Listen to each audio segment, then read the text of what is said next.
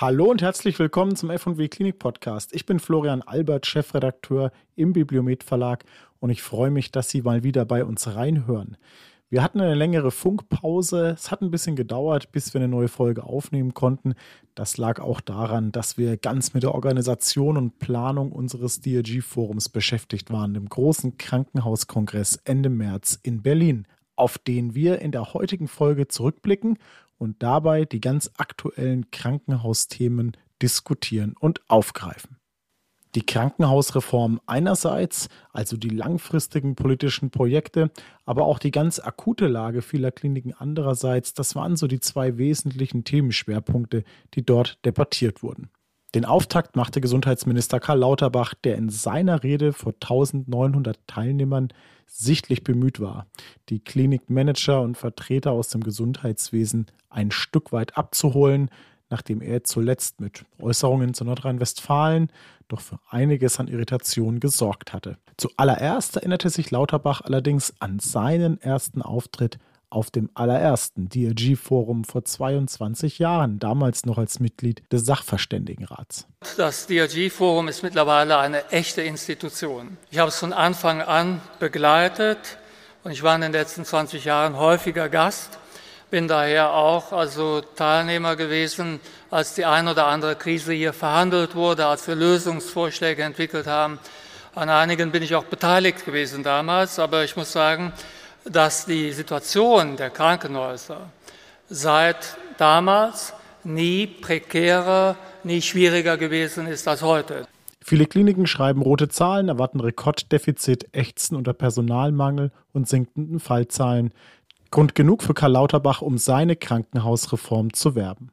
Es ist davon auszugehen, dass ohne eine solche Reform zahlreiche Kliniken vor dem Ausstehen und über die nächsten Jahre unsystematisch und ohne Korrelation und Bezug zur Qualität der Versorgung, ja auch oft ohne Bezug zum Bedarf in eine Schieflage geraten, die in die Insolvenz führt oder in den Verkauf. In der Kinderheilkunde sind die Kliniken auf etwa 340 Kliniken, Abteilungen zurückgeschrumpft. Mehr ist nicht mehr übrig geblieben. Die meisten oder sehr viele machen nennenswerte Verluste. Das Personal ist knapp. Die Versorgung der Kinder ist nicht, wo sie sein muss. Wir sind notfallmäßig in diesem Bereich dazu übergegangen, dass wir gesagt haben, auch derjenige, der 80 Prozent der Fälle noch erbringt, bekommt 100 Prozent des Budgets. Anders hätten wir die Kinderkliniken gar nicht retten können. Wäre gar nicht anders möglich gewesen. Das ist quasi so eine Art Rettungsschirm für die Kinderkliniken. Das können Sie ja nicht für alle Kliniken machen und auch nicht unendlich. Das ersetzt ja nicht die Reform. Und ich will einfach nicht, dass die Kliniken alle den gleichen Weg gehen. Ich möchte einfach, dass wir zu einer besseren Vergütung kommen. Für die Reform braucht Lauterbach bekanntlich die Zustimmung der Länder, die zuletzt eigene rote Linien gezogen und auf ihre Hoheit in der Krankenhausplanung gepocht hatten. Lauterbach gab sich dennoch optimistisch, dass es gelingt, einen Konsens zu finden. Aber in Anbetracht dieser Herausforderungen, glaube ich, machen wir Fortschritte, die mich zuversichtlich stimmen. Und da kann auch nicht also ablenken, der Versuch, das Ganze, also sage ich mal, in einen Streit hineinzureden. Ich sehe diesen Streit nicht. Ich sehe eigentlich einen Konsens, was die Ziele angeht. Das ist aus meiner Sicht wichtig und das muss hier auch klar gesagt werden. Wir sind im intensiven Austausch seit Januar, die Fortschritte sind da. Ich möchte noch einmal klarstellen, auch bei dieser Gelegenheit, hier geht es nicht darum, dass der Bund einen Teil der Sicherstellung für die Krankenhausversorgung übernimmt. Das bleibt Ländersache. Das fassen wir nicht an. Wir wollen weder an die Investitionsverpflichtung, wir wollen nicht an das Planungsrecht, wir wollen nicht an die Sicherstellung, alles Ländersache. Es bleibt Ländersache. Aber in einer bedarfsgerechten Planung, die die Länder ja machen, muss gelten, dass das Geld auch irgendwo der Planung folgt. Wenn ich plane, aber das Geld folgt nicht, dann baue ich Strukturen um und auf, aber es ändert sich nichts, weil die Unterdeckung bleibt. Das Geld kommt einfach nicht dort an, wo es gebraucht wird. In seiner Reformkommission setzt Lauterbach bekanntlich nicht auf Verbändevertreter. Im Gegenteil, zu Beginn der Reform hat er bereits erklärt, auf Lobbyisten keine Rücksicht nehmen zu wollen. Umso mehr ist in den vergangenen Wochen über die Rolle und Zukunft der Selbstverwaltung diskutiert worden. Lauterbach stellte dazu klar. Und ich will auch hier aufräumen mit dem Argument, die Selbstverwaltung wird bei der Reform keine Rolle spielen. Zunächst einmal bei der Krankenhauskommission ist die Selbstverwaltung immer gehört worden. Wir machen jetzt politische Eckpunkte. Jetzt sind wir in dem Teil politisches Handwerk.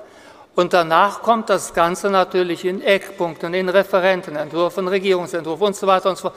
Da werden Sie doch an jeder Ecke beteiligt. Und es finden ja auch jetzt zahlreiche bilaterale Gespräche mit den Mitgliedern der Selbstverwaltung in jeder Woche statt. Somit ist es ein Gerücht, die Selbstverwaltung wäre nicht beteiligt. Ein ganz wesentlicher Punkt der Finanzierungsreform, das Schleifen des DRG-Systems. Die Fallpauschalen sollen nur noch einen Teil der Betriebskostenfinanzierung ausmachen. Das andere Standbein soll die sogenannte Vorhaltefinanzierung werden, wie Lauterbach auch auf dem DRG-Forum erklärte. Dafür müssen die Fallpauschalen natürlich als alleinige Grundlage der Finanzierung der Betriebskosten abgelöst werden. Dann geht der Teil der Ökonomie zurück und also wir werden stattdessen Vorhaltekosten als neues Standbein einführen, Vorhaltekosten für bestimmte Leistungsgruppen, die die Kliniken erbringen sollen. Das erhöht die Resilienz, die finanzielle Resilienz der Krankenhaus, stärkt die Daseinsvorsorge, senkt aber auch die Abhängigkeit, die ich eben beschrieben habe. Aber ganz ohne einen fallbezogenen Preis kann es natürlich auch nicht gehen, weil wenn ich jedes Jahr weniger Fälle mache, bekomme aber jedes Jahr das gleiche Geld, das kann natürlich nicht richtig sein. Und dann hätten wir in kurzer Zeit hätten wir eine Mangelversorgung, die natürlich auch keiner will, von einem Extrem in das andere. Aber so eine Mischung, das ist einfach mein eigener Gedanke, wir sind da in der Kommission, das kann nachher anders ausgehen. Aber 60 zu 40, das wäre aus meiner Sicht eine Mixtur, mit der man vielleicht arbeiten könnte. Wird die Reform trotz allem ein Krankenhausschließungsprogramm, wie es viele unterstellen? Lauterbach widersprach. Äh, ich will auch gleich aufräumen, dass also hier äh, es in Wirklichkeit um ein Krankenhausschließungsprogramm ginge. Das ist nicht der Fall. Die Krankenhausschließung läuft jetzt, das ist das Programm, was gerade angelaufen ist, automatisch durch Reformen, die wir früher gemacht haben. Hier geht es darum, dass es ein Krankenhauserhaltungsprogramm ist, aber nur für die Krankenhäuser natürlich, die wir benötigen, die den Bedarf decken. Das ist klar.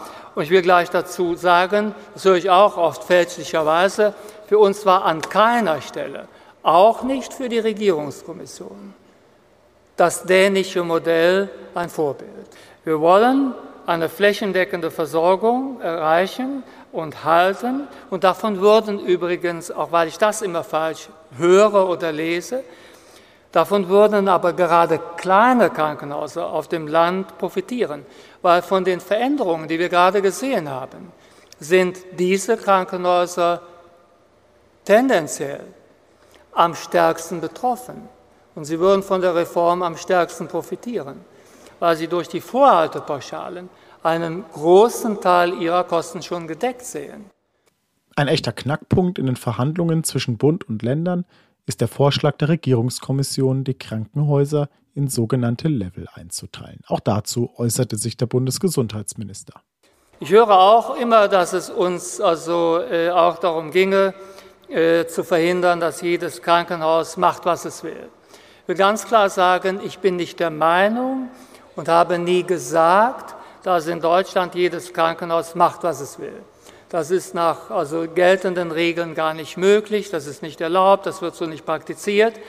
Es ist aber so, dass wir viele relativ komplexe Eingriffe auch in Kliniken machen, die personell und von der Größe her und von den Kombinationsabteilungen dafür möglicherweise nicht perfekt vorbereitet sind.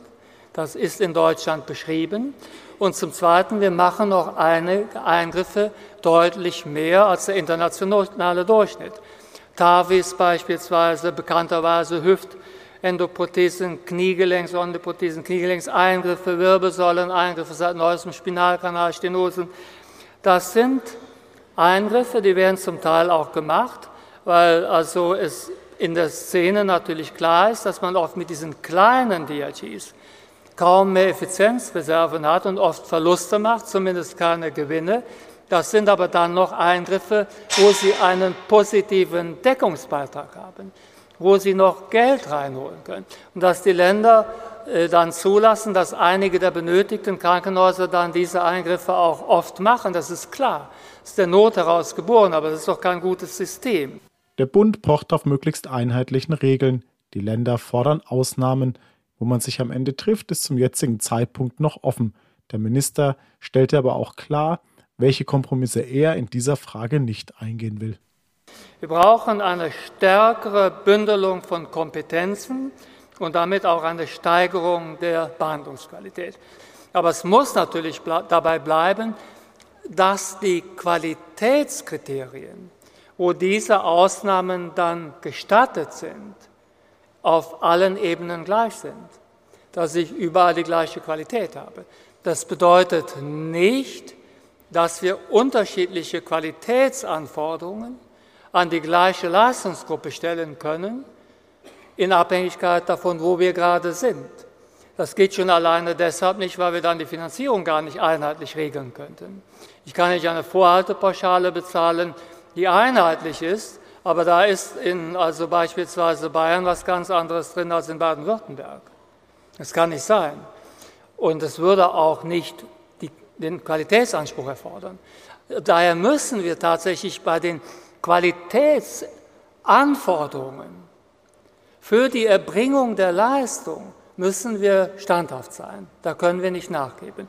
Aber wir müssen bei der Bedarfsplanung mit Augenmaß vorgehen dass wir nicht riesige Landstriche haben, wo man weit fahren muss, um versorgt werden zu können.